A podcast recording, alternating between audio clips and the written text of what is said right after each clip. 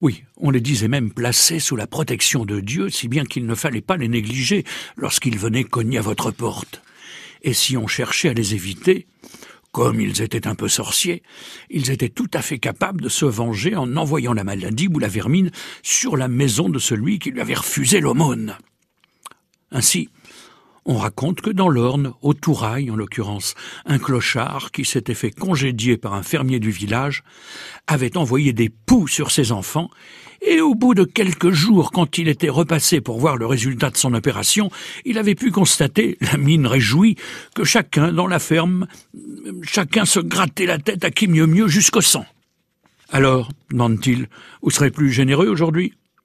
Oui, alors, après avoir reçu une aumône, il s'est employé aussitôt à défaire ce qu'il avait fait, et il paraît qu'en quelques minutes, tous les poux de Touraille crevèrent comme s'ils avaient été badigeonnés à la Marie-Rose. Le meunier de Cosseville a appris aussi à ses dépens ce qu'il en coûtait de ne pas être généreux avec un traîneur de bâton. Un jour qu'il en bouscule un sur le pas de sa porte, sans vouloir lui donner trois sous, il voit bientôt son grenier envahi par une armée de rats.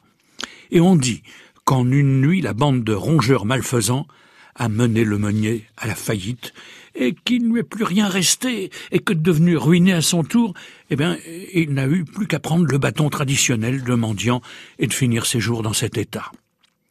Les paysans, évidemment, essayaient de lutter contre le mauvais sort des sorciers vagabonds, en jetant du sel dans les étables, par exemple, car le sel passait pour être un talisman infaillible.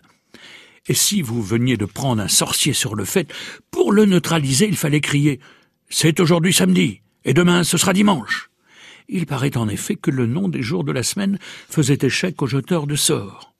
En cas d'invasion de rats, on pouvait aussi en attraper un et le chaud-griller avant de le pendre à l'une des poutres de la pièce infestée, histoire sans doute de décourager ses confrères.